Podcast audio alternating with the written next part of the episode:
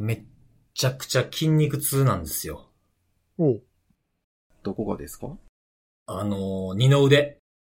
ほう。二の腕から、まあ、胸筋のあたりにかけて、二の腕のこう、外側ね。なんていうの、力こぶと逆の方のあたりからこう、胸、肩にかけて、もうめちゃくちゃ、まあ、ギンギンなんですよ。何やったの？ボクシング。え？どっか、え？それは何？通算のことだから家でやったの？いそうそうそうそうそう。あの、前回、あの、梅雨が近づいてきてるっていう、なんか、梅雨が始まるよそれ冬や冬。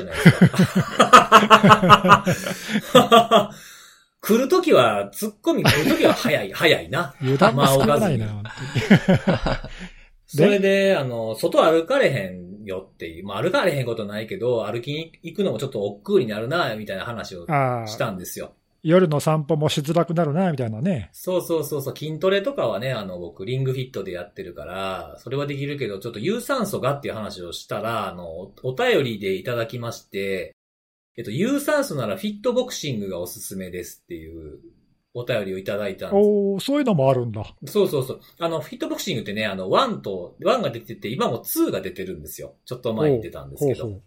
あ、確かになと思って、そういう、あの、有酸素系のやつも、あの、スイッチのゲームで確かに言われてみたらあったわ。全然それ考えてなかったと思って、もう速攻買ったんですよ。で、それを、あの、今日、今日やったんです。あ、今日が1回目。一回目、まともに、あの、セットアップというか、その、なんていうんですか、ちょっとこう、チュートリアルだけ届いた日にちょっとだけやったんですけど、昨日ね。はいはい。で、今日ちゃんとやってみたんですよ。はい。さ、で、あの、だいたいどれぐらい、これぐらいの時間のコースがおすすめですよ、みたいな感じで言ってくれるんで、じゃあちょっとなんか長く感じるけど、じゃあ30分がいいって言うんやったら、まあ20分ぐらいから燃え始めるっていうし、じゃあ30分いっとくかと思ってやったんですよ、今日午前中かな。午後かな？午後1ぐらいかな。やったらもう今筋肉痛。えー、あじゃあでも相当来てるってことだ。そうそうそうそうそうそう。そうなんですよ。まあでも、今日もこの収録が終わったら散歩行きますけどね。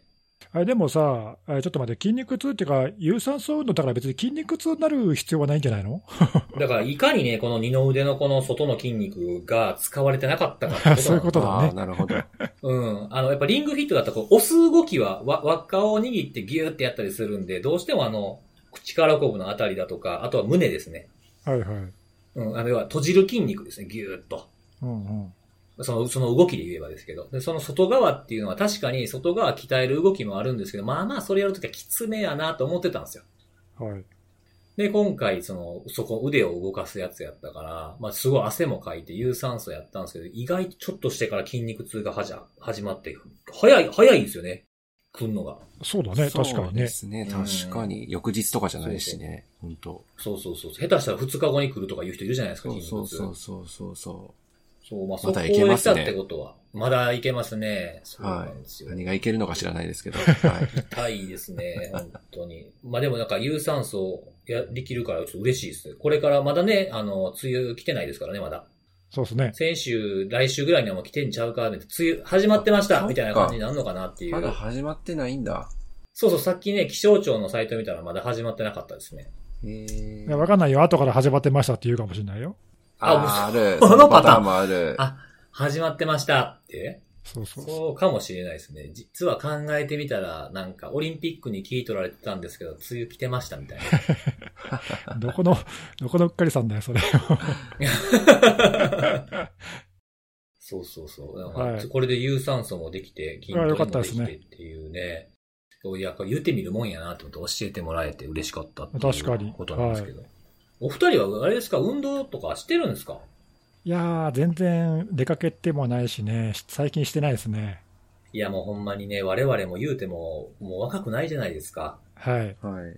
来ますよ、足腰。絶対。そうね、ちょっと気をつけないとね。うーん、本当にね、運動しとかないといつまでも元気なね、リサーチャーズでいたいなという。なんすか、このやりとり。えーでも本当になんかあれです、うん茹でガエル、茹でガエルみたいになってまいりますよ、ほんまに。なんか、動こうと思ったら、筋力、筋肉とか体力とかつける筋肉がないみたいな。確かに。いつでも行けるように準備しておかないとね。そうそう。で、ちなみにあの、もう僕はいつもの通りお二人は分かってると思いますけど、自分がやったらやるほど人に言うからね。わかる。やってますか？これとか言うからね。確かに。形から入るしさ。なので、まあちょっと皆さんも適度な運動をしていきましょうというはい。ことでございます。はそんな感じでね、今日もあの、今一つ紹介したんですけど、えー、またいくつかお便りが来ております。ほい。お、はい。えー一つ目からいきますけども、今朝の、えー散歩中に、えー聴講完了、聴講と。で、今週もありがとうございました。えーあれぜステッカー欲しいって、ステッカー作る流れになってるわけではないんですけど。作ってもどうやって渡すねん、このご時世っていうところもまああったりするんですけど、まあなんかちょっとね、ロゴとかあればね、作ってみたいなっていう気がしますけども。でね、えーしかし終わり際の、えーピオ看護さんのバイバイがめっちゃモテ声だと思うんだけども、えーなかなか同意してもらえない。という。同意してもらえないすごい同意してもらえないってことは言ってるってことですよね、これ誰かにね。こ これ。しかもれ、け結構反対されてるってことですよね。うん、そうそうそう。なんか、そうですね。なかなかここに書くってことは複数回言ってて、あの、今回のも良かったけど、前回のさ、看護さんの場合は良くなかったみたいな話をされてるんですかね、これ。なんなん、それ。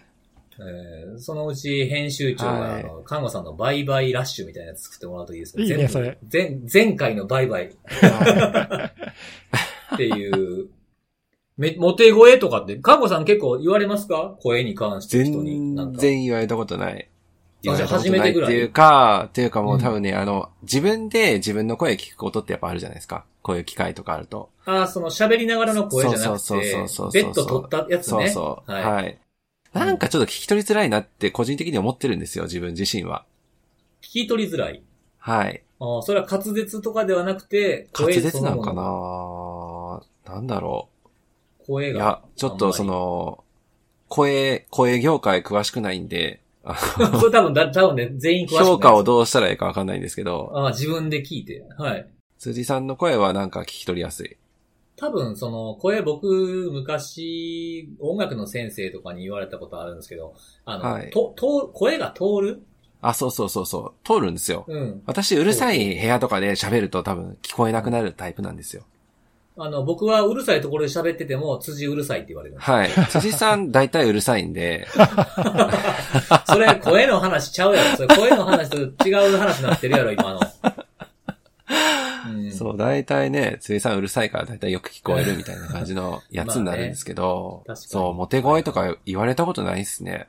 でもほら、通るか通らないか、聞き取りやすいかどうかっていうよりも、ほら、落ち落ち着いた声っていう意味なんじゃないですか？なるほど。やった。ら聞き取りやすいという、まあ、聞き取りにくくはないし、聞き取りやすいとかでもないけど、まあ、普通やけど、声の質の話で、それか、質より、うんあ、量より質で攻める。なんかそうですねディス、ディスってるいやいや、誰も辻さんが量で攻めてるなんて言ってない。量です。声の量で攻めたことないで。ないで、そんなこと。あ あ、そうなんや。まあ、僕でも、自僕でも自分のこの通る声はあんま好きじゃないんですよね。まああれか、自分で自分の声好きって言ってる人そんないないか、逆に。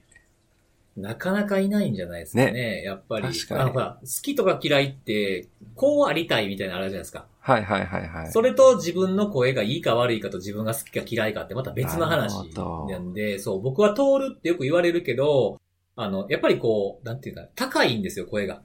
ちょっと。そうそうそう、高い。うん。高めの声なのがちょっと嫌で、もうちょっとこう、へー落ち着いた、だから本当ないものねだりなんですけどね。そっか。お互いにじゃあ、ないものねだりしてたんですね。そうそうそうそう。多分まあなんか、これで完璧みたいなものないじゃないですか。声まあって好みもあるから。確かにねうん。うん。だからまあなんかね、自分の今ある声をこう、どう生かすかみたいなとこじゃないですかね。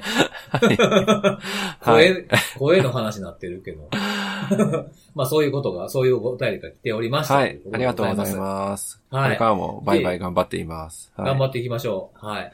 で、えっ、と、僕が、あの、おすすめのあれで紹介したのつながりなんですけど、あの、チータラの話前回したじゃないですか。はい。それで、あの、こういう美味しい食べ方みたいなのを紹介してくださってる方がいまして、えークッキングシートに軽く隙間が空くくらい敷き詰めて電子レンジ600ワット2分でチンをするとカリカリのおつまみができるので最強だと思っていますということで。へえ。それはあれかねなんか、自分で見つけたのか？あ、なんかね、テレビのうん。芸人さんが紹介してたらしいです。へえ。うん。これちょっと僕もやってみようかな。長いやつ買ってきてやろうかなと思ってますけど。それ今日あはた、り。もう、なんて名前になるんですかね？え？チー、チーカリチー、チーカリ。チーカリ。いや、それタラどこ行ったんや、タラ。まあでも食感変わって、なんか良さそうな雰囲気はあるよね。確かに。そうそうそう。ちょっと僕、明日久しぶりに家で晩酌でもしようかなと思ってるから、今日ちょっと買いに行って準備してやろうかなと思ってるんですよ、これ。はあ、いいっすね。うん、そうそうそうそう。じゃあぜひ感想は、あの、ハッシュタグつけてつぶやいていただければ。僕が？はい。僕がわざわざ、いますんでハッシュタグ 次の収録まで待たれへんみたいな感じ。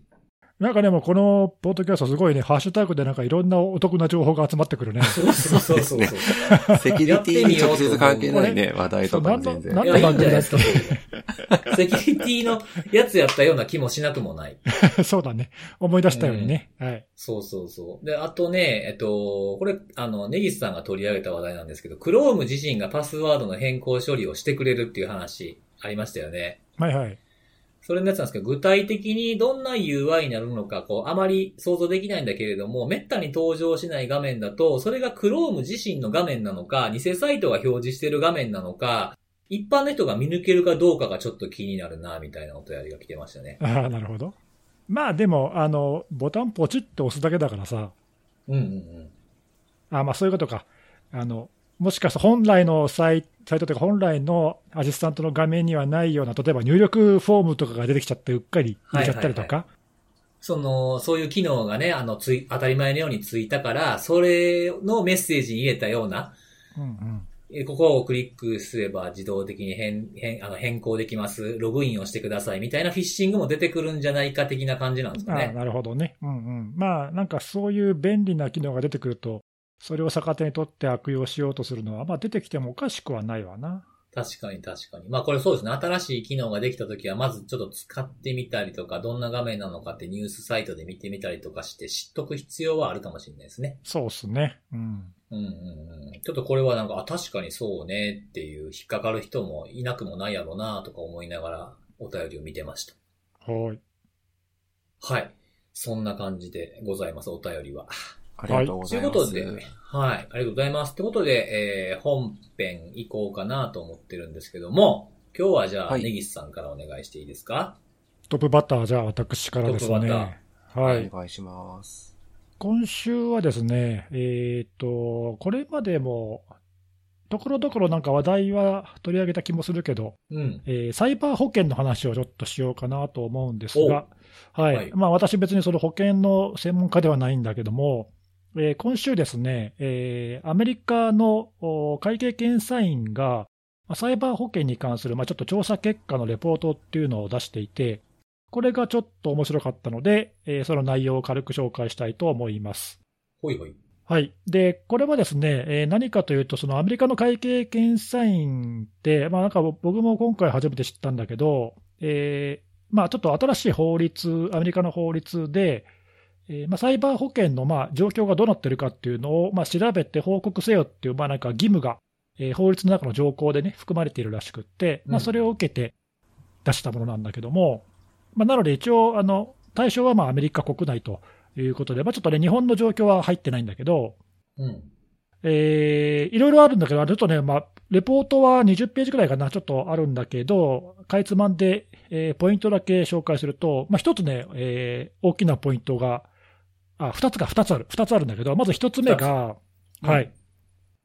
えっ、と、アメリカで、その、まあ、これ、調査っていうのは、あの、大手の保険会社とか、えーまあ、そういうところにいろいろ調べたり、データを集めたり、あと、まあ、インタビューしたりとかっていう、そういうのを集めてきた結果なんだけども、おその保険会社とかの調査結果をまとめると、お米国内でそのサイバー保険に加入している人その割合というのが、その保険会社のお客さんの中ではどれぐらいがサイバー保険に入っているかというのを調べると、2016年からまあじわじわっとこう毎年数パーセントずつ上がっっていってて、で、えー2016年が、ちょっと待ってね、2016年が26%、まあ、これでもだいぶ高いと思うんだけど、そうですね。思ったより多い。そうでそこから毎年数パーセントずつこう順順番にというかこう、順調に伸びていって、うん。昨年2020年がついに47%、おー加入率が。だかなりその、まあ、対象、調査対象としている保険会社の,、まあ、あのお客さんなんで、まあ、何らかの保険に入ってる人とかが対象なんだけど、そのうちサイバー保険にも入ってるって言ってるのが、まあ、だいぶもう半分近くになってきていると。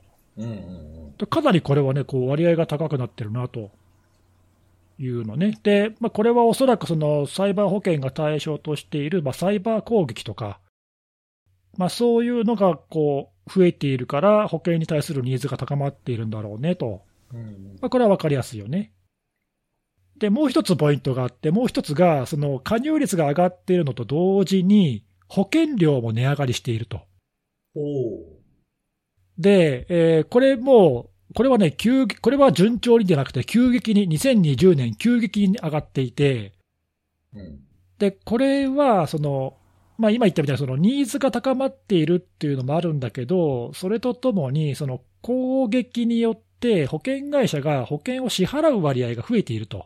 うんうんうん保険金支払いの金額が増えているので、それに合わせて保険料の両立も上がってきているという、まあ、こういう状況があって、で、まあ、いくつかあのサイバー攻撃が増えたっていうことについて、まあ、原因を考えられるんだけど、そのこの会計掲載のレポートの中には、そこは詳しくあんまり書いてないんだけど、一応一言だけ、まあ、ランサムウェア、例えばランサムウェアの増加みたいなことが書いてあるんだけど、うん。はいはいはい。やっぱりこの、ね、ランサムの被害の拡大っていうのは、ちょっと無視できない要因なんじゃないかなと。うんうんううんん、でというのはその、日本はねあの、日本の保険会社は、ランサムウェアに感染した場合の身代金の支払いっていうのは、保険の対象外なんだけど、そうですね。はい、だけど、アメリカでは保険によっては対象に含まれてるんだよね。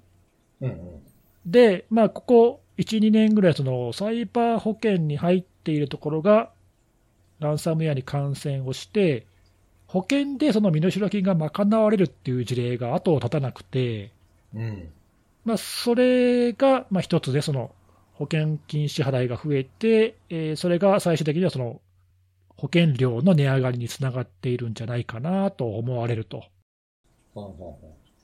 いうことで、まあ、ちょっとなかなかこの、まあ、保険でね、その対応できるっていうのは、まあ、何か起きた時のためにね、あの安心だから、いいこと、いいことなんだけど、うんいいことなんだけど、まあ、公益も増えてるっていうね、で、これ、これ、ちょっとどどっちがなんていうかな、その鶏が先か卵が先かみたいなところがあって、ああ、はいはい。うん、というのは、あのまあ、あのここのポッドキャストでもたびたび紹介しているそのランサムウェアの中には、明確にそのサイバー保険に加入している企業を狙っているって言っている人たちが結構いて、うんうん。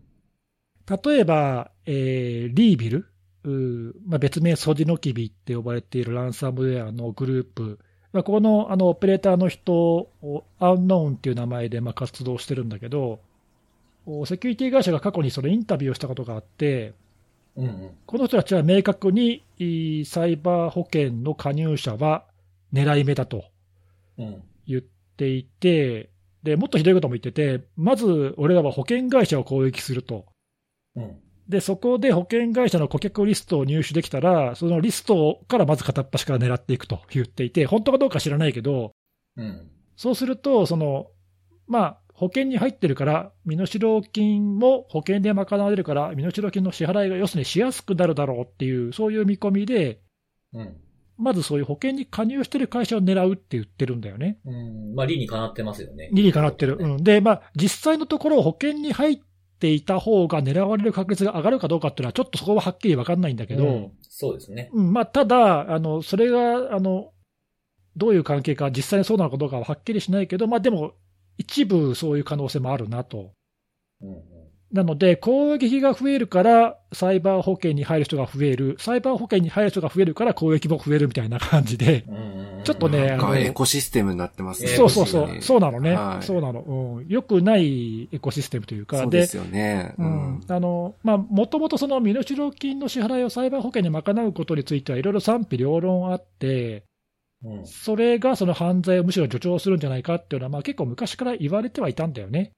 うん。言われてはいたんだけど、まあ、とはいえね、あの、保険会社としては、それで、あの、救われる人たちがいるんであれば、保険っていうサービスを提供するのは、まあ、それは別に悪いことではないし、うん。いざって時のために保険に入るっていう企業をね、責めるわけにもいかないし、確かにね。なかなかちょっとね、微妙なところで、まあでもちょっとそういう、あの、実際の状況として、えーまあ支払いも増えているし、公益も増えているし、保険料も値上がりしているしという状況で、まあちょっとこの状況はしばらく、あの、続くんじゃないかなという感じ。まあこれがあの大きなポイント。で、あとまああの、やっぱりその被害が増えているのもあって、一部のあの業界とかでは、支払いの保険金の上限を引き下げるようななんか動きも出始めているらしくて、うん。まあ、今まではさ、その保険金の、サイバー保険ってね、実は保険金の支払いに比べて入る人の方がこう数が多かったので、うん。保険会社から見ると、まあ、ちょっと美味しい商売だったんだよね、あの言い方悪いけど。はいはいはいはい。うん、だからまあもうじゃんじゃん入ってくれみたいな感じ、その割にはその使われない。そうそうそう、保険金の支払いは少なかったんだけど、今はまあだんだんそうでなくなってきているということで、うん。支払い金の上限も今まではもうこれぐらいまでいいですよって言ってたのが、いやこの保険料だったらそこまでは無無理だなとかさ、ああ、まあそこで調整するしかなくなってそうきてそうそうそう、るんですね。うん、上限はもうちょっと下げないと無理かなとかって言って、うんえー金額を下げるような動きとかがまあ出始めているということで、うん。ちょっとね、このままいくと、いずれどっかで壁にぶつかるっていうかね、まあ破綻しますよね。ずっと同じ事業やってたらね。そうそうそう、なんで、まあ、公益側がなんか狙いを変えるか、その保険側がね、そのまあ、今まだそうなってないけど、例えば、この間、あの報道でも出てたけど、アクサ、アクサっていう、まあはいはい。あの大手の保険会社があるけど、あそこがまあフランスに限定した話として、フランスでは今後、その身代金の支払いは保険の対象に含めないようにするって、まあ、言い始めていて、うんうん。まあ、もしかしたらそういう感じでね、その保険の対象外になる可能性もなくはないなと。うん。うんまあ、そういうふうにちょっとね、あのそうすると、狙う側もね、上身がなくなるから、そういうところは狙うのやめようかってなるかもしれないし、うん。わざわざそこに固執しなくてもよくなりますね。そうそう、うん、ちょっとそういう感じで、えーまあ、今後どうなっていくかな、さっきその、看護さんがね、あのエコシステムって言ったけども、まさにそういう感じで、あのまあ犯罪者側から見たらちょっと都合のいいエコシステムだったんだけど、ちょっとこのままはいかない感じがしてきたね、なんかね。うんまあなんかそういう状況が。はい。ちなみにですけど、ちなみにその、まあこれ今アメリカの例だけども、あの、日本はどうかなと、最近ちょっと見かけた記事で言うと、うん。日本は、これはね、日本の損害保険協会ってところが、まあなんか調査したらしいんだけど、お日本のその、その協会の調査の範囲だけなんで、えーちょっと全体どれぐらいかカバーしてるか分かんないけど、サイバー保険に入ってる割合っていうのは1割にも満たないらしくて、あやっぱそうなん、少ないんですね。だいぶ低いんだって。まあその、さっき言ったね、その日本では身代金支払いは対象にならないとか、いろいろ条件もだいぶ違うから、うん。あの一概に比べられないんだけど、まあでもちょっとまだまだ日本の企業では身近にはないと、う。うんん、という感じらしくて、やっぱりあれなんですかね、その保険に入るっていうことは、それが来たら困る、嫌やっていうふうに備えとかなっていう気持ちが働くから入るわけじゃないですか。そうなんだよね、その攻撃がどれくらいその身近なそのリスクとして、保険で備えるべきかどうかっていう対象に入ってるか入ってないかっていうね、うん。そうそうう。んだからそれやっぱ意識の違いなのかもしれないですね。かもしれないね。あでも、うんそんなにその意識の違いが出るほど、じゃあ日本企業は攻撃に遭いにくいかっていうと、そうでもないじゃん。そうでもないですよね。うん、なんで、それはね、どっから来てるんだろうね、そのわかんないけど、うん。別にサイバー保険なんか入んなくていいでしょって、まあ、もし思う人が結構多いんだとすると、うん。その意識の違いはどっから来るんだろうなっていうね、ちょっとわかんないけど、うんうん、まあそんな感じで、ちょっとまあ国内ではまだまだ入ってる人、こう組織が低いんだけど、おはい、アメリカでは、まあ、ここ数年ですごい伸びてきてますねと。うんうんうん。はい。まあ、でもそういったその公益側の状況とかもあって、えーちょっと今ね、あの、変化が現れてますと。はい。まあ、そんな報告結果があって、これはちょっと、あの、今後の動向にこれは要注目だなと思ったので。そうですね。これもどんどん変化していくでしょうしね。うん、ちょっと、あの、公益側のね、動向変化も合わせて、ちょっと気になるなと。はいはい。でもあれですね、保険金がその身代金支払いに、まあよくつ、よく、よくというとあれかもしれないが、まあ使われてきているのが増えてるってことは、僕が見ているリークの範囲、見ている範囲っていうのは、やっぱり氷山の一角っていうことの裏付けの一つでもありますよね。ああ、なるほど、なるほど。そうだんね。支払いにそんなに使われてるってことは、この僕たちの目に触れる前に支払って終わらされて出てこないっていうことも多い、多いというか、まあまあまあまああるだろうってことか。そうだね。リークサイトに載るってことは、つまり支払ってないからさらされてるわけで、うん、そういうのが全体から見ると、まあ、ごく一部の可能性が高いってことだよね。そうそうそうそうそうう。ん、まあ、実際、あの、ね、例えば、なんだ、ブロックチェーンの分析してる企業だとか、うん。あるいはそのセキュリティ企業とかの分析でも、おまあ、各ランサムウェアのグループが相当儲かってるっていうことは、まあ、事実として分かっているので、そうですね。う。うんんまあ、まだまだ可憐なる商売ということでね、あのまあ、若若干、ほら、あのここのはいポッ。ドキャストでも取り上げたけど、あのパイプラインの、ね、交易で、うん。まあ、ちょっとねあの、やりすぎちゃった感があって、うんうんうん。まあ、ちょっと今後どうなるか分かんないけど、まあ、でもまちょっとだね、トーンダそウンしてるというかね。のうん、少しね、でも全面撤退するほどの痛手はこう思ってないっていうかさ、お金にはまだまだなるビジネスだと思うんで、まあ、ね、せこう攻撃する範囲を絞ったとはいえね。そうそう、あとほら、あのこの間、辻さんが言ってたんだっけ、そのターゲットを変えてさ、うん。そういうその大きなところでないところを狙っていくふうに変わるだけじゃないかみたいなね、そういう感じそうそうもそうそうんもしかしたらあり得るし、だからその儲かる金額は若干下がる可能性はあるけど、そんなに減るかなっていう気もするしね。う。うん。なんかあの話をしてた後にふっと思ったんですけど、自分で。はい。その、まあ、もともと言ってたところじゃないところに今度違うところに手間かけてくるんじゃないかっていうことを考えてたのと、そういうふうに広くやっていくってなると、その身代金金額が減る、払ってもらうために減るけど、数裁くっていうふうになっていくんじゃないかなっていうふうに思あ、ったんですよそう、それは可能性あるよね。うん、だから来る日、来る可能性が高まるっていうか、数が増えてっていう気がするんですよ。大体なんかこう、ね、ちょっと高めのものが、新しめのものが出てきたりとかすると、だんだんこう、廉価版が出てきて、薄利多売になっていく流れって普通のマーケティングとかでもあるじゃないですか。うん。なんでそういう風な流れになっていくかもしれへんなっていうふうにちょっとあの後思いましたね。そうね。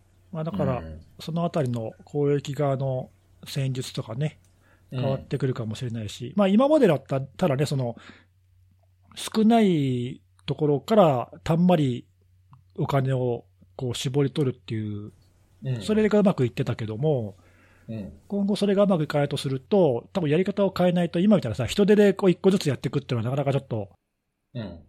うまくいかないじゃない？そんなに一個一個にかかけてらんないっていうふうになるとするとね。うん。うん。そうすると、またちょっとその辺のビジネスモデルも変わるかもしれないしね。まあ、まだまだ続きそうですね。はい。まあそんな感じで、ちょっと継続して、はい。はい。お、出た継続して、最後まで言ってくださいよ。継続して。継続して、継続していきます。あ意地でも言わん時のやつやな、それ。そう。家、家って言われ、言われるとで言いたくなくなるんだようんね。知ってる、知ってる。そうそういう感じなので。そういう性格なんで、はい。すいません。めめんどくさくてすいません。はわかり、いえいえ、大丈夫です。わかりました。ありがとうございます。い。はい。はい。じゃあ次、僕行こうかな。はい。お願いします。うん。僕はちょっとあのー前に、看護さんがお話ししたネタに近いやつなんですけども、ちょっと注意喚起も兼ねて気になったので取り上げたいなと思っているネタを今日は紹介したいと思うんですけど、最近、ランサムの話してないですけど。ランサ、ランサムの、して、え、そう？言いました、言いました、言いました。あ、そうかそうか。今、今したからいいや、今日は。はい。で、まあ、ランサムも行こうかなと思ったけど、ちょっと今日はこっちにしたいなと思ったんで。はい。はい。で、今日お話しするのは、えっと、大阪教育大学附属小学校というところで起きた事件なんですけれども、まあ、あの、いわゆるフィッシングの被害にあったという、まあ、フィッシング詐欺、かっこスミッシングというふうに、えーリリースには書かれてあったんですけど、これあの、個人が契約しているクラウドサービスのアカウントが、まあ、教員の方のですね、アカウントが乗っ取られて、クラウドストレージに保存していた個人情報などが、えー、閲覧可能な状態になったと。まあ、リリースには個人情報が悪用された事実は確認されていませんっていう、まあ、いつもよく見る文言が書かれてあったんですけど、これどういうものかというと、ちょっと簡単に時系列で紹介すると、えー、今年の5月3日に、えー、教員の個人のスマートフォン宛てに、えー、宅配業者を名乗る SMS が届いたと。よくあるやつですね。で、その次の日、5月の4日に、自宅に荷物が配達される予定であったという、こう、タイミングが、まあ、良かったのか、悪かったのか、まあ、攻撃者からすると良かった、えー、本人からすると悪かったですね。えー、予定であったため、え、要求されたクラウドサービスに、え、影響を及ぼす ID とパスワード並びに、二要素認証のコードも入力してしまいました。で、翌5月の5日に、その、えー、教員の方はですね、クラウドサービスのアカウントが使えなくなってる、ロックされてるってことに気づいて、えー、あ、これは、宅配業者を装ったフィッシング、まあ、詐欺だということを認識したと。で、えー、その次の日5月の6日に、えー、朝に、えー、副校長を通じて、えー、大学に通報するという、まあ、小学校の副校長を通じて大学に通報というふうな流れになりました。で、これ、あの、流出した可能性がある。要はそのクラウドストレージに保存しちゃってた。まあ、スマートフォンを同期させてたことによって保存されてたようなんですけれども、えー、何が、えー、保存されていたのかということが書かれてあってですね、いろんなものが、えー、あったんですが、その一部を、えー、紹介すると、えー、職員以外の個人の名前とか住所が記載されている、えー、書類とか、あとは、えー、担任のコメントが記載された、えー、その、えー、被害に遭った、え、教員の方以外の個人の写真。これとか105名分とかですね。これちゃんと何名分とか、え、あと学級写真に関しては何クラス分とかっていうふうなものを、細かく、え、書かれてあるんですけども、あとは個人の名前が特定される学級名簿が、えー、357名分というふうなものがあって、まあ、いろいろこうずらずらずらと書いてあるんですが、あとは、えー、教員以外の個人の顔写真や学校生活の様子の写真っていうのが、えー、3349枚。これよく数えたなっていうふうに思うんですけど、まあこんなものが入ってると。で、その、えー、他に漏れ出たものの中で、漏れたと言いますか、まあ、あの、保存していたものの中で、僕が一番気になったのは、えー、本学情報システムの複数教員の ID とパスワードを撮影した写真っていうふうなものがありました。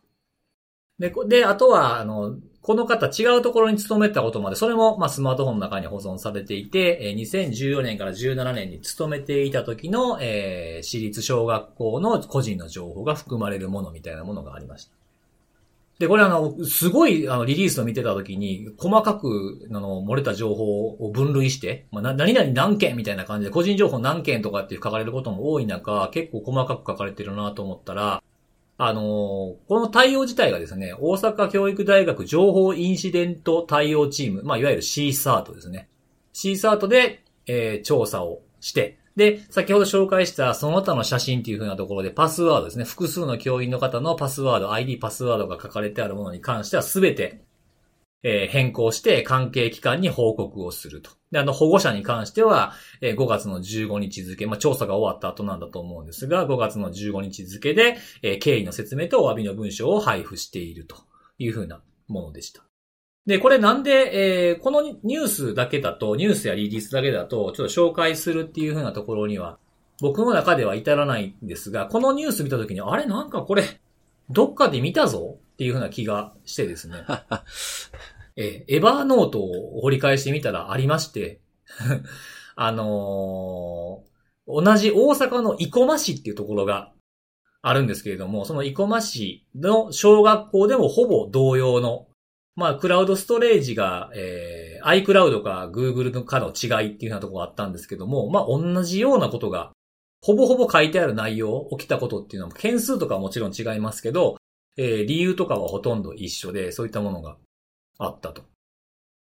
こう立て続けに起こってる、まあその一番初めにこの生駒市の公表があったからこういう公表に至ったとかっていうのももしかしたらうちもやちゃんと出さなっていうふうに思ったのかどうかはちょっとわかりませんけれども、えー、こういう立て続けに起きてるってことは、まああの、両方大阪ではありますけれども、別に大阪だけに限った話ではないので、あとは、あの、僕らでもありますよね。その、ちょっと何かのパスワードメモするのとか見ながら入力するのがあれやから、一旦スマホで写真撮って入力するかとかっていうのも皆さんもあるんじゃないかなと思ってて、これあの、学校の話で、えー、まあ、教員の名簿だとか、えっと、生徒の名簿だとか、写真だとかっていうのはありますけど、僕らも同じようなことが日常で起こり得るとか、自分たちが、まあ、面倒を見ているネットワークの中とか、あとはサービスを提供している方に対して、同様のことがいろんなところで起きてもおかしくないなっていうふうに思ったなっていうことで、ちょっとこう気を引き締めるためにもですね、えー、動機便利ですけど、それって本当に動機していいものをやってんねやっけとかですね、そういったことを考え直さないといけないんじゃないかなっていうふうに思いました。で、ちなみに、あの、生駒市の方のニュースの、ニュースで取り上げたところに書かれてあったんですけど、基本的には、この生駒市では、えー、個人端末の業務利用は禁止しているんですよ。でも、日常的に、えー、スマートフォンを業務に利用していたものではないと。業務用の、えー、デジタルカメラを渡されてるらしいんですよ。そのデジタルカメラが持ち合わせてない時に使ってたとかですね。この、まあ、ルールの違反ですよね。えー、ちょっと、あの、手元にないからこれで言っとこうみたいなことが、えー、こういう大きな事件に発展するっていうふうなことがあるので、もう一度気を引き締めた方がよろしいんじゃないかと、自分も、えー、気をつけ、まあ、僕でも基本的に、あの、画像、写真の動機っていうのはオフに、完全にオフにしてるんで、えー、まあ、これは起こり得ないとはあるんですけど、まあ、撮ったものがどう出ていくかとかって、間違って送信しちゃうとかもあるかもしれないですし、それは気をつけようかなというふうに思いましたというお話でございます。あとはね、あの、今後の対応っていうところなんですけど、これ、どうすんのがいいのかなと思うんですけど、両方とも、あの、セキュリティ教育の徹底を図り、個人の、個人情報等の適切な取り扱いに努めますなんですよね。これなんて書くのが正解なのか自分でもわかんなくて、まあ、こう書くしかないのかなっていうふうな気にもなったんですが、難しいとこですよね。個人の端末を使わせない。特にしかも写真でパシャですからね。ネットワークにつなげない、つなぐとかって別やけど、つなげないようにしたところで、ね、4G、5G で出されてしまったらっていうのがあるから、難儀やなっていうふうに思いました。これさ、うん。いや、聞いてて俺もデジャブを 感じたんだけど。デジャブはい。これ2、3回前に看護さんが紹介してくれた。そうそうそう。千葉県の病院だっけ？うん。はい。あれは写真じゃなかったかもしれないけど、なんか患者さんの情報を個人のパソコンでクラウドに同期しちゃってたみたいな話があったよね。はい、うん、はい。で、それがなんかフィッシングでやっぱりやられたみたいな。うん。で、再発防止は教育を徹底しますみたいな そうそうそう。そこまで含めて、なんか、同じだだよね。続くもんですね。ね。で、いや、これ本当さ、笑、笑い話じゃないけどさ、笑えないけど。本当に。だけど、これ、あの、今、その、辻さんが紹介してくれたみたいに、これ、どちらのその大阪、生駒市の方も、あと大阪、なんだっけ、えー、教育大？付属、付属？小学校。はい、の方も、どちらもこれ、その、大学とかその小学校の、えー、ルールとしては、私的なそのアカウントを使って、そういうのをやり取りしちゃだめってなっていたわけよね。うん、そうそうそう。だからまあ、明確にルールとしては禁止されてたものだったわけだよね。その、千葉県の病院の事例も確かそうだったと思うんだけど、うん、でもさっき言ってたその、カメラがないから手元のスマホで撮影したとか、うん、言ってるけど、多分それって状態化してたわけじゃない？で、おそらくこの人たちだけじゃないんじゃない？多分他の人もしてるでしょ。してる可能性はありますよね。そうそう、事件になってないだけでさ、多分普通み、みんなそのルールでダメって分かってるけど、いや、他にできないじゃんって言って、多分みんなやってるとかっていう話だと思うんで。うん。まあ、なんか動機をしてるしてないとかね。まあね、そうそう。そこまで、最悪のケースはそこまで考えが及ばずに自分の中で処理して終わりとかっていう人もいるかもしれないですよね。ね、これ、やっぱあれかな、その、例えばほら、普通の、まあ僕らみたいなさ、僕らみたいなっていうか、例えば普通、普通っていう言い方もおかしいか。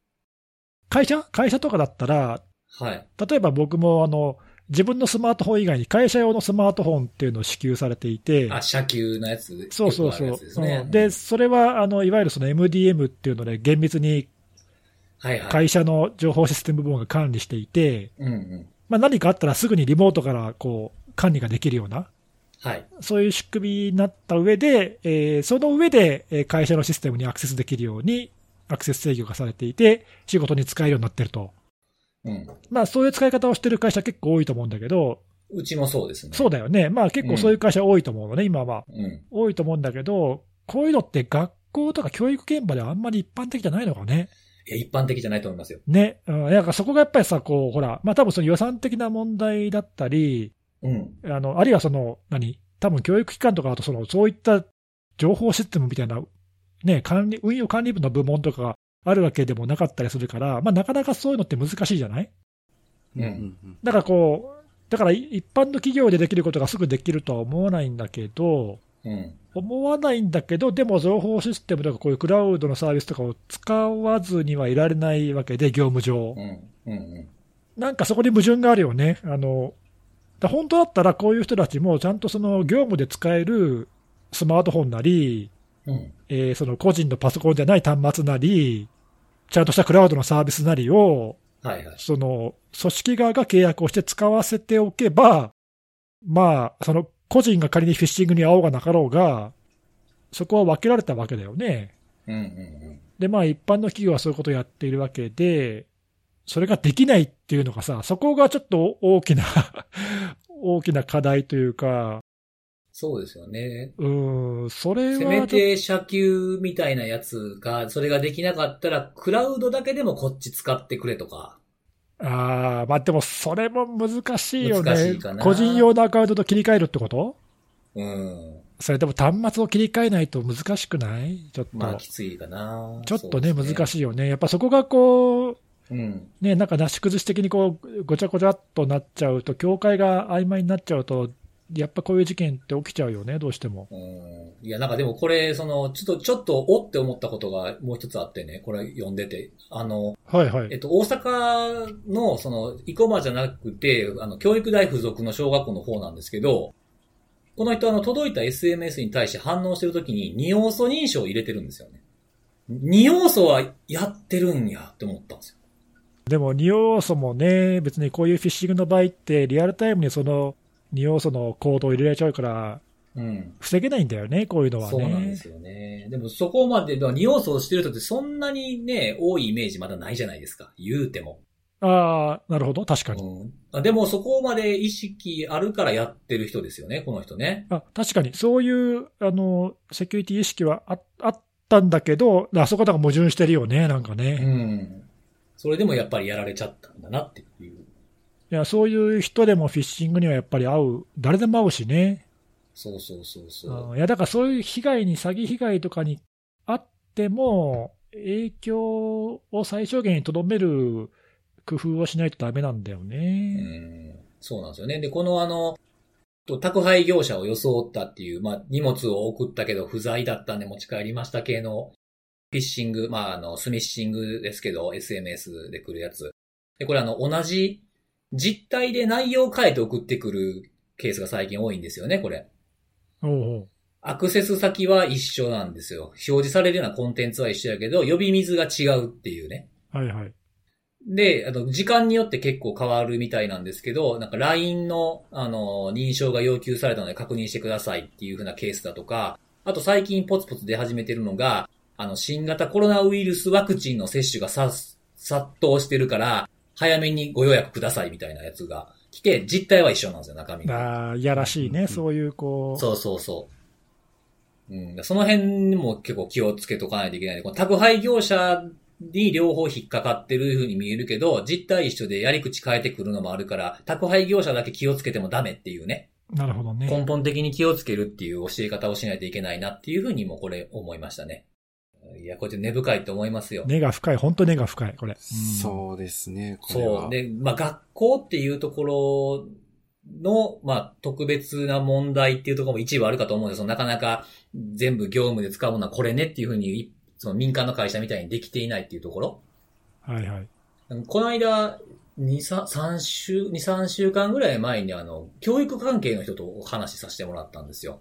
ほ教育現場のセキュリティってどんな感じなのかみたいなものを聞かせてもらいたいっていうのをクラブハウスでやったんですけど、う。おお。ううん。あの、教育現場の人の話をサイバーセキュリティの仕事をしてる人が聞く部屋みたいなものをやってたんですけど、はいはい。まあ、その人が繰り返し言ってたのは、もう辻さん、まあ、そこはな、すごい、なんていうかね、学校の数が多いところに属されてる方なんですけどね。何校もあるようなグループっていうかなんかわかんないですけど。で、そこの人なんで、まあ、結構力入れてやってる部分もあるとはいえ、あの、辻さんみたいな人たちが思ってる、まあ、2倍、いや、5倍ぐらいはやばいと思ってくださいぐらい言ってましたね。当たり前にできてないっていう。うん。そういう環境なんだよね。やっぱそこら辺はやっぱりね、あの、そうそう、うん僕らもその自分たちの環境が当たり前だと思っちゃダメ、ダメなんだよね。そうそうそうそうう。んこうすりゃいいができないっていうのがやっぱり多いんですよねっていう。だからなんか外の人とかにそういう話をしてもらっていろんな人に聞かせるみたいなことしたいんですけどね、なかなかね、みたいなことをおっしゃってましたね。なるほど。いや根深いなって思いました。改めてね、その、当事者から聞くとやっぱりこう、伝わってきますよね。ー、大変さが。そうですね。ううんんう。ん。はい。ちゅうことでございました。はい。はい。はい。ということで、えー、最後のお話は、看護さんです。待ってました。うん。今日は、私、はい。今日はですね、うんあの、ちょっと、まあ前、前に、まあ非常に話題になっていた、あの、マッチングアプリ、お見合いっていう名前の、えーはいはいアプリを運営している、まあネットマーケティングという会社が、まあ発表した、まああの、会員情報流出というところはいはいはいはいの話を、えーまあ少しですね、私の観点で気になるところっていうのがあったので、まあそこにはい、絞る形で、まあ、あの、概略は大体の方多分ご存知だと思うので、まあ、ちょっとそこは、あの、薄めにしつつ、ちょっと気になるところを、まあ、ちょっとお二人にも意見伺いたいなと思って、今日ちょっと取り上げたいなと、その前はい、にね、思いました。あの、おはい。見合いに関するやつだと、前回お便り来てたじゃないですか。あ、そうだそうだそうだ。それの、あの、途中経過っていうのを、あの、なんかあったら、あの、ハッシュタグつけてっていうふうに言ったら、途中経過をツイートしてくださってまして、あら、なんと、律儀に。それちょっとし、はい、先に紹介していいですかね？あ、どうぞどうぞどうぞ。はい。えっ、と、これ5月の21日からなんですけど、21日に、えー対自分自身が対象者かどうかを問い合わせたそうです。で、そこから3日後の、えー24日に問い合わせ窓口からメールが返ってきて、追加調査のために情報提供してください。っていうふうに。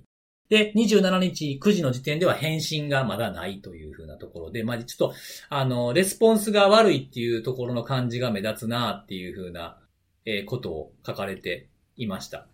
で、えっ、と、本、本さっき今日の収録前にツイートをしてくださってるんですけど、途中経過その2というのが、えー、22時、22時12分に、えー、本当収録前ですね。ほんと直前ですね。そう、直前直前。はい更新したら出てきたんですけど、えー途中経過その2、えー24日に追加調査のため情報提供して以来、今のところは反応がないと。うーんっ。ていうところがあって、まあ、先月末から休んでないんですという取材に答えてはいたようですけれども、現時点で顧客対応以上に優先度の高い作業はないと思うんだけど、どう、どうなってるんだろうかみたいな、顧客に対する対応をするっていうふうなところの大切さみたいなことが伺い知れるような途中経過のツイートをしてくださっていました。はい、そんな感じです。ありがとうございます。はい。で、まあそのような形で、まあ非常にあの、多くの方に影響が及んだ件なんですよね。これあの流出したまあ可能性という形で取り上げられているその会員のまあ影響を受けた方の件数っていうのが、まああの、171万件ちょっとというところで、まあ本当、え、これな、なんかもう一つのね、なんかあの街？レベルの情報が、まあ、漏れたと。で、何が漏れたかって言ったら、あの、もう本当にその方を特定できるレベルの、まあ、運転免許証であるとかっていうのが、まあうん、結構な数を占めていたというところで、まあ、非常に注目を浴びた、えー、不正アクセスの事件ではあったんですけど、まあ、これいくつかやっぱりちょっと気になるポイントがあって、まあ、あの、まあ、み、みんないろいろやっぱり突っ込んでる内容としては、あの、まあ、そんだけ、なん、あなんだ、えっ、と、まあ、機微な情報を、まあ、なぜずっと持ってるのかと。確かなんか規約、規定だったかな？えっ、と、規定か規約だ。ちょっと、あの、細かいところ忘れちゃったんですけど、なんかあの、取り決め最初の中では10年間、その情報を持ってますと。いうところが書かれている、いつつも、まあこれは報道ベースではあるんですが、うん。実際にその、えー、会員の方から、えー取得した画像データそのものは、まあ、暗号化されていなかったというところが報じられていたり、まあ、あと、あの、まあ、まさにですね、そのレスポンスが遅いっていう話今あったわけですけども、うん。これあの、時系列を見ると、不正アクセスに気づいたタイミングとしては、4月の28日15時頃というところで、サーバー上でなんか意図しない挙動と、ななんか、まあおそらく重くなったとか、急にさ、なんだ、再起動したとか、なんなんかしらあったんでしょうね。エラーが出たとかね。そうそうそうそう。なんかそういうので、なんか起きたなっていうところからこの事件が発覚したわけですけども、うん。発表されたのっていうのは今月の5月21日というところで、まあ、やっぱり4週間ぐらいかかってるわけですよね。まあ、あの、件数が100さっき言った171万件というところもあって、まあ、非常に大きな数というところもまあ、ありはしつつ、まあ、こんだけ時間かかったんだっていうところに対して、まあ、いろんな方がやっぱり、えー、まあ、不満というか、あのーまあ、疑問を感じているところもあって、うん。で、これなんかちょっとあの、うまく、もうちょっと立ち回れなかったのかなっていう ところもあるんですけど、うん。だから、まあこれもやっぱり取材に答えられているところではあって、なんでその3週間以上かかったんというところ、まあやっぱりメディアからも突っ込みを受けているところで、で、これに対しては、まああの、言い訳にはなりますがっていう前置きは置きつつ、うん。まあやっぱりそのゴールデンウィーク連休直前に発覚してしまったというところと、まああと、まあこの会社自体も、まああのまさに今コロナ禍というところでリモートワークを進めていたというところもあり、まあ結果的に、まあ今回この3週間以上発表までに時間を要してしまったとうん。いうところもあって、まあこれはなかなか考えさせられるところが、まあ当然あるなというところはい。で、最後、まあ今、えっ、と、いくつ言ったかな？まあ暗号化されてないとか、まああの対応にちょっと時間を要したとか、まああのそこ、その辺今2点お話した最後にもう一個だけ、これちょっと難しいなと思ったのが、あの、SNS 上で、えー、まあお見合いサーバーから漏れた情報がアップされてるぞっていうのが、はいはい。拡散結構されてて、私見た感じだと、まあ、い一番広がってたやつだと400リツイートぐらいされてうん。て、まあ、結構な数が、あ、結構な方が見られたんだろうなとは思うんですけども、これ結構きついなと思って、っていうのは、あのーまあ、ちょっとわ私が見てる範囲ではあるというところはちょっと前置きさせていただきたいんですけど、これはデータ自体の確認って私できてないんですよ。うん。はい。なんかその具体的に、なんだろう、本当にそのアップされてるっていうのをはっきりわかるようなレベルの、例えば、よくある例で言うと、なんかそれらしきものが画像になって、ど、どっかの掲示板に貼り付けられていたりとか、はいはいはいファイル名の一覧がテキストになって、うん。テキストサイトに貼り付けられていたりとか、まあなんかそういうケースはよくあると思うんですけど、なんか今のところそれらしき情報っていうのが出てきてないと。いうところもあり、なんかあの、第三者的な視点から言うと、なんかその、アップされてるぞっていう、まあもちろんそれを否定するっていう、まあ材料もないんですけども、うん。まあそれを、あの、本当にそうだなっていうふうに、あの、確認できるようなエビデンスっていうのも出てきてないという状況で、ただまあ、あの、ネットマーケティング自身は情報流出はしてますと言ってるので、うん。まああの、そうなってもまあおかしくない状況ではあり、これなかなか、まああの、今のところそのネットマーケティング自体は、これに関してのその特段のコメントであったりっていうのはしてないんですけども、まあ、やっぱりね、あの、さっきも言った通り、まあ多くの方に、まあ、そかなり深刻な影響が及んでいる、今回のケースにおいては、まあ、やっぱりこういう情報が出回ったりすると、まあ、やっぱり非常に不安になるじゃないですか。まあそこ結構これ、なんていうか難しいなと。まあもちろんね、あの企業側がすぐそれに対して、まああの、それは事実ではないとか、確認できていないとかっていうコメントを出されていれば、まあまたちょっと変わるとは思うんですけども、現状を見た限りではそういった話っていうのは出てきてないかなと。今の土曜日の段階ではですね、出てきてないかなっていう状況ではあるので、なかなかこれは、特に影響を受けた方からされると、対応にちょっと困ってしまうようなケースかな。まあめっちゃ不安でしょうしね。ね、本当に不安だと思うんですけど、うん悪用され、まあ、かなりね、やっぱりみんな煽ってるのもちょっとやっぱりあるかなとは思うんですよ。なんかもう勝手に、そのローンが組まれて、その自分の、えー、ID が使われて、勝手にローンが組まれて、みたいな、なんか、い、いろいろなんていうか、あの、まあ、考えられる、悪用されるシナリオっていろんな方が、うんあの、いろんな視点に基づいて、あの、話し合わされていて、で、すうんやっぱそれを見ると、どんどんどんどんやっぱり不安になるじゃないですか。まあなりますよね。はい。で、さらにその上でも画像が漏れてるぞなんていう情報が、まあ、あの、実際のところはわからないんですけども、やっぱり出てきてしまうっていう現状があったりして、まあ結構これは、ね、本当に、なんていうか、当事者からしたらたまったもんじゃないなと。まあもちろんね、あの、不正アクセスした人物が一番悪くはあるんですけども、まあなかなかちょっとこのインシデントレスポンスっていう視点から見ていくと、まあちょっといろいろ、なんていうか、考えさせられるべきポイントってあるなっていうのが、やっぱり見てて思ったところです。うんうんうんうんあ、これ、あの、さっきそのお二人にちょっと聞きたいなと思ったのが、なんか、こういうケースの時って、どういう反応したらいいんかなっていうのが、被害を受けた側が？いや、えっ、と、なんだろう、それを、周りが？評なんだろう、だはいはいはい、そうですそうです。第三者的っていうちょっと言い方が適当かわからないんですけど、その、専門家的、専門家の立場っていうか、それを分析したり評価したりする立場からしたら、どういう反応していくのがいいのかなと。おうなるほど。はい。こう、むやみと危険を煽るのでもなく、かといってその被害状況を過小評価するわけでもなく、うんはい。あー難しいね。あの、いや、はい、難しいんですよ。うんちょっと答えなくて。答えなくて。私、実はブログにちょっとこれ書いちゃったんですよ。だからそこちょっと、はいはい。うんなんか今思えばもうちょっとなんか書き方もうちょっとなかったかなっていうのもあって、少しそこは反省してるんですけど。はい。第三者的というよりも、むしろその自分たちというか、その専門家としてあるべき対応はどうだみたいなことね、そうですね。はい。難しいね。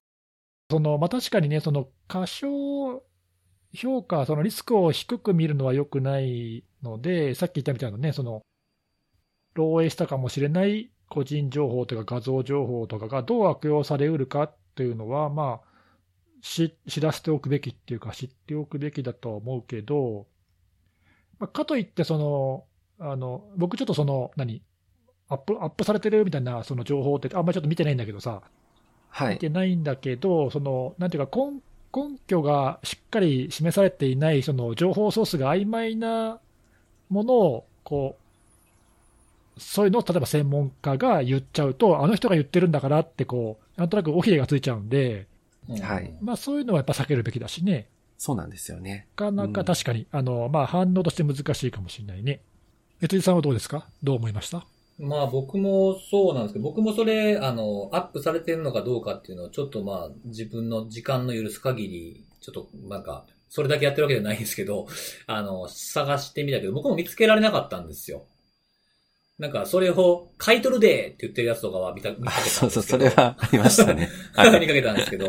なんで、あの、まあ、それを、その、さっきネギさんが言ったみたいに、ちゃんとまあ、ソースを示さずに、えー、その情報を拡散するようなことは、あんまりしない方がいいのかなっていうことと、それをしてもあんまりこう、なんか、社会全体的にメリットがあまりないような気がするので、必要なところに、えーもし自分が見つけたらですけど、あの、見つけていたら、えー必要なところに伝えるっていうことかなって思うんですよね。まあ、その、まあ、警察とかでもいいですし、はい。あとはその、このお見合いを運営している会社でもいいですあ、し、そうですね。うん。で、はい。その情報が、を受け取ったんであれば、その、まあ、そのお見合いを運営している会社が、こういう、要は流れてるっていうふうに聞いてるんだけども、おそらくこの事件警察にも相談してるでしょうから、何か情報を受け取ってますかっていうことを、えーちゃんと受け取った、もしある内容を受け取った上で、ユーザーに、あの、確認できてますってことを、できてないらできてないってことを伝えるっていうアクションにつながるようなことを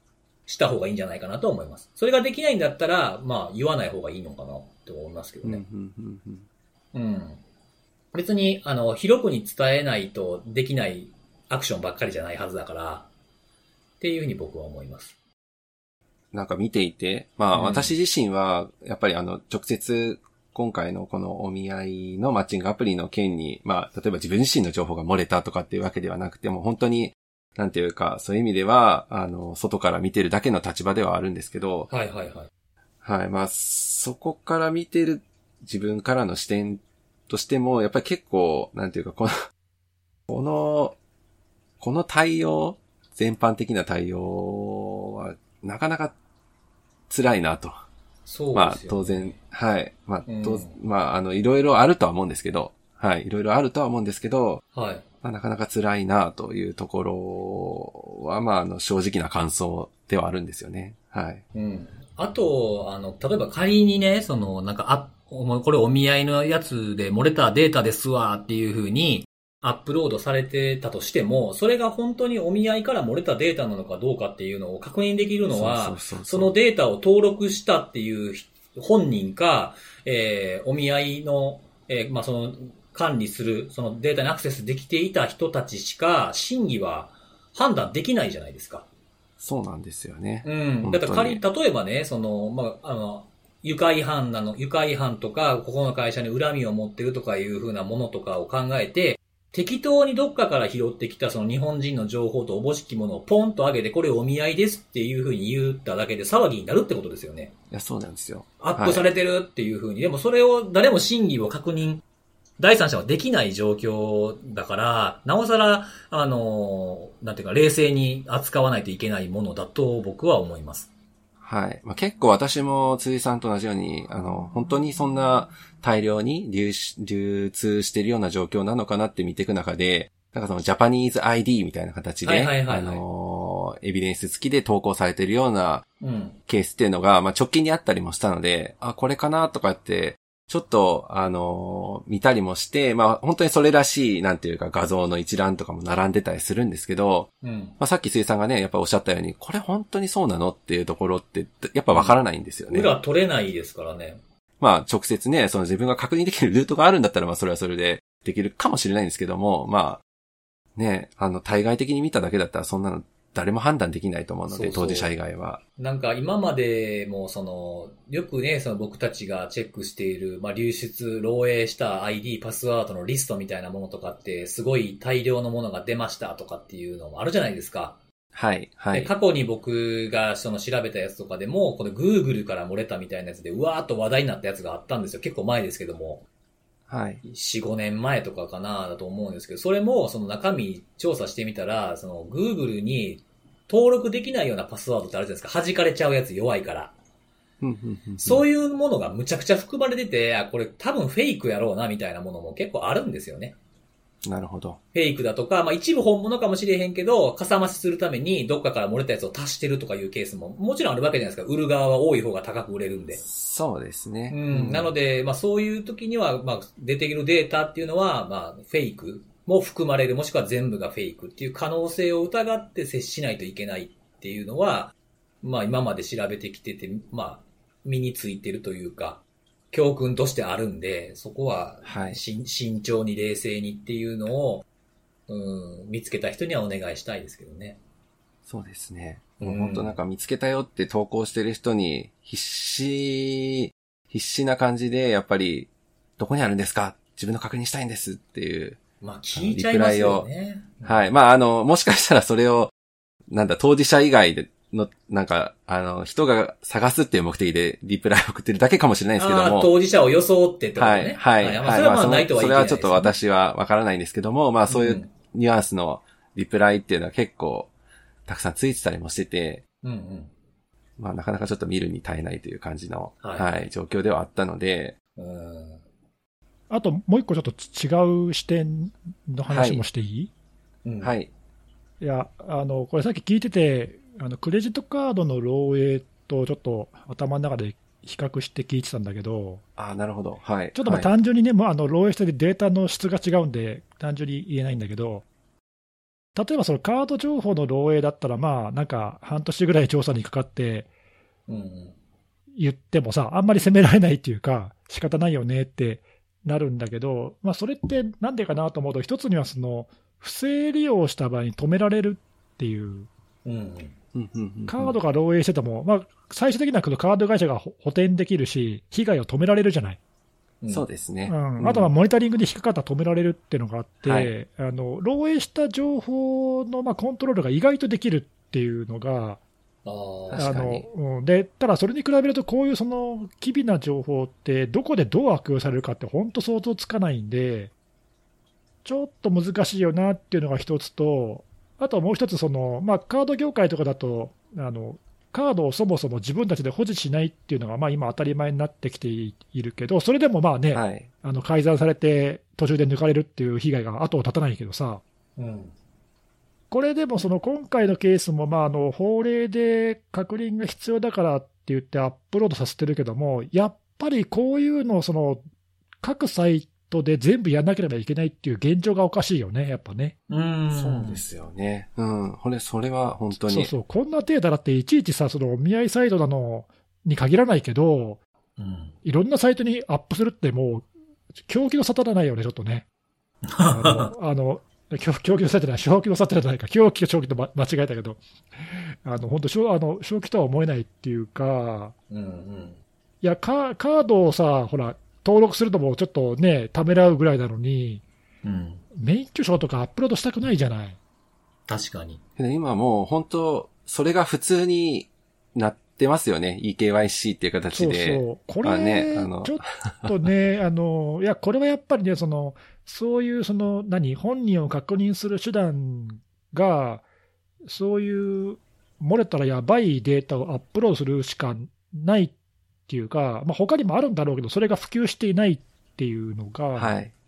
やっぱりそれはね、そういう仕組みの問題だと思うんだよな。あもちろん漏洩した側も悪いよ。漏洩した側も、まあなんかいろいろその、あの、不正アクセスを受けるだけの理由があるんだと思うけど、はい。それははいそれとして、ちょっとね、こういうのもっと安全に取り扱える仕組みが普及しないと、こんな後を絶たないよね、こういう事件ね。そうなんですよね。なんかもう、い今でこそパスワード大量に出回っちゃってますけど、近い将来、今のパスワードのような形で大量に ID が、同じことを思った、そう、パスワードはもう漏洩して当たり前、カード情報は漏洩して上等みたいなさ、今そういう状況だけど、そのうちそうなるよね。そうなんですよ。ね、免許証なんてもう公開してもいいやぐらいなさ、そそんな世界住みたくないじゃん。よ、よくない世界ですよ。本当にねえもうね。いやーなんかさ、住所、氏名、生年月日とか、そういう情報はもう公開データですみたいな感じの、そんなプライバシーのない世の中には住みたくないよね。確かなんですよ。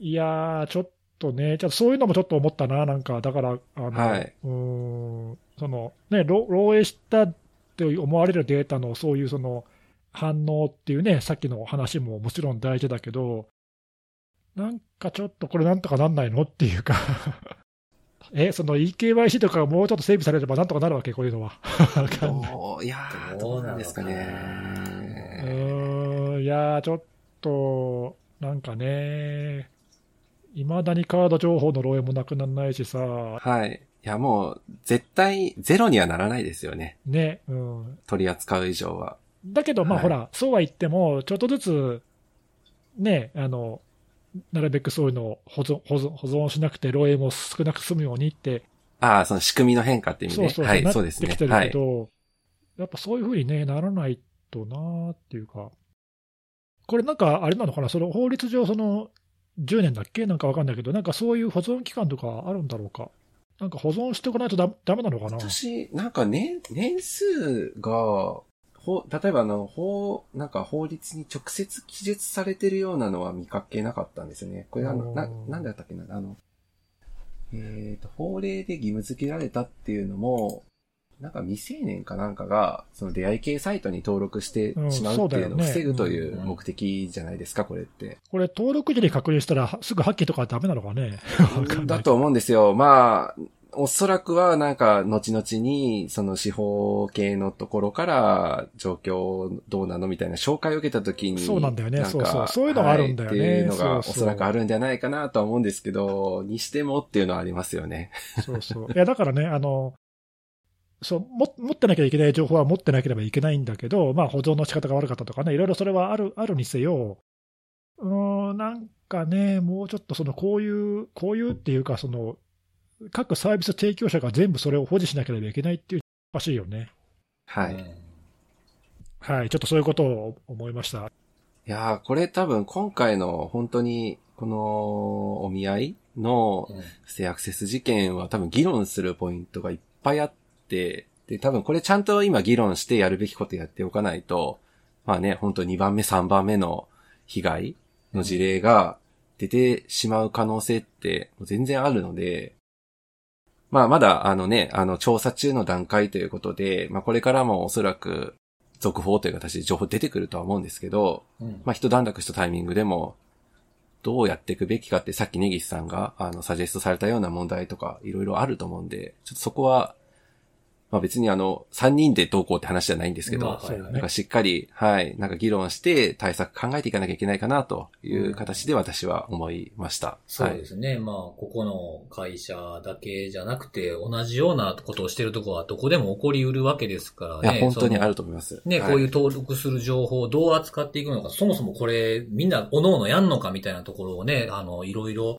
議論しつつ、えー、いろいろ、早めにね、折り合いをつけておしまいにしていきたいなという話題だなというふうに思いました。はい。あれ？あれ？はい。あれ、はいなんで黙んの？なんで黙ったんよ。なんか、そこは？なんか、あの、はい。はい。そこはする。する。はい。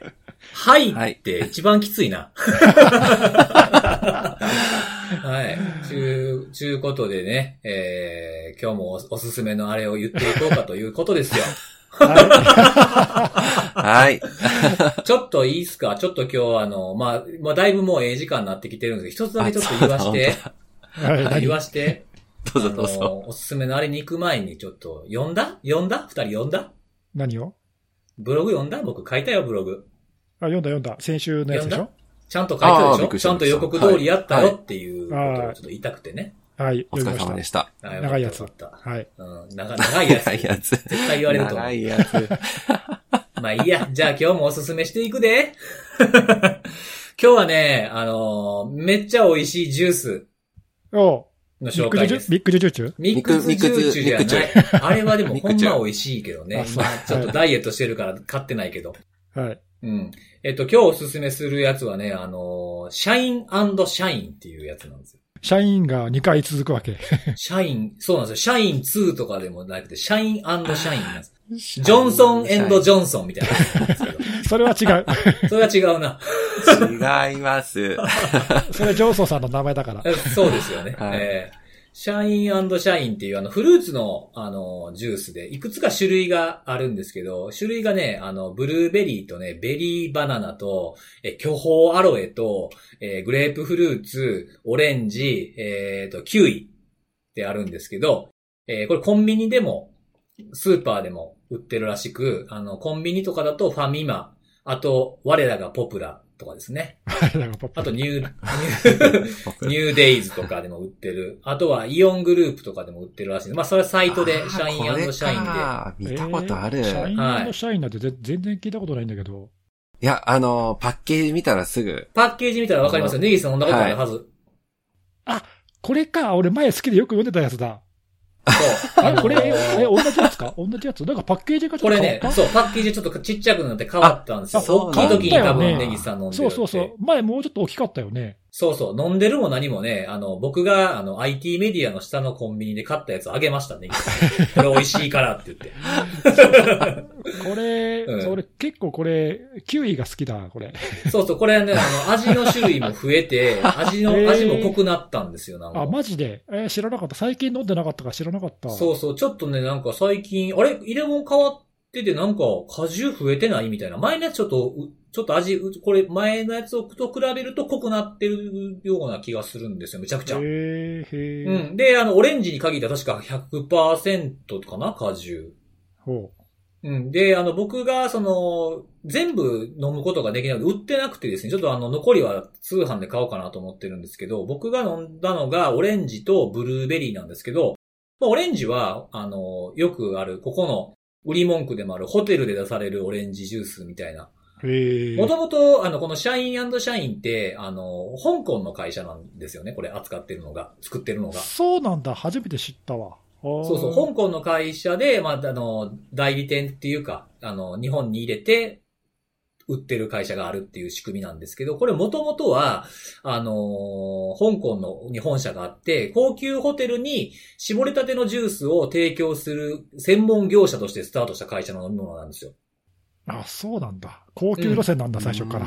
そうそうそうそうそう。それがまあ日本で、日本でもその売られてるっていう風なものなんですけど、僕はそのオレンジジュースも美味しかったんですけど、ブルーベリーがちょっと果肉とかもちょっと入ってて、えー、だいぶ美味しかった。かなり美味しかったんで、ちょっとお勧めしたいなと。確かにあの、オレンジジュース飲む時もあの、朝ね、ホテルとかで飲むような感じの味でしたよ。しっかりした美味しいやつなんで、ちょっとこれはお勧めしたいなと。で、あとは残りの、あのー僕が買いに行ったところでは売ってなかったやつもちょっと追加で通販で買って飲んでみようかなと。えーこれは直販のサイトかなんかがあるわけ？あ、そうです、そうです。あの、通販サイトがこの社員社員のサイトにあるので、えーぜひコンビニに行ったりとかスーパーに行った際に見かけたら、ちょっと高めなんですけど、ちょっとね、うんちょっと高めなんですよ。300円弱ぐらい、280円とかそんなんかなぐらいだと思うんですけど、たまにこう、たまにの贅沢に飲んでみるのもいいんじゃないかなというふうに思って。ホテルクオリティだもんね。うん、ホテルクオリティを、はい。なはので、気になった方は、セットのやつとかもあるんですよ。なんか 4, 4本入りとか。いあいろんな種類が飲めるんだ。そうそうそう、4つの味の詰め合わせとか。あとは気に入ったんやったら、なんか1リットルの、1リットルのやつも売ってたりもするんで、そういう買い方もいいんじゃないかなと思って紹介してみました。あと入れ物がおしゃれ。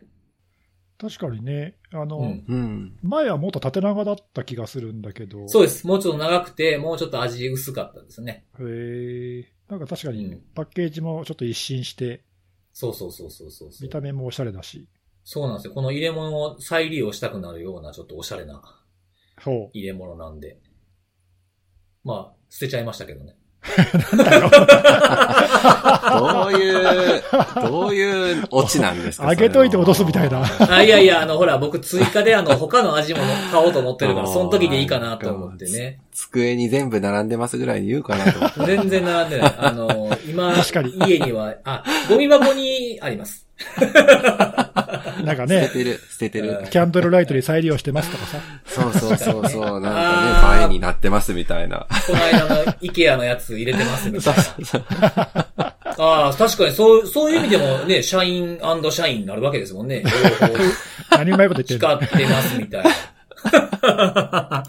はい。なんでこれもし見かけた方はね、気になったら、えー飲んでいただければ、えーきっと美味しいと思えると思います。はい。はい。えーそんな感じでございました。今日は以上かなはい。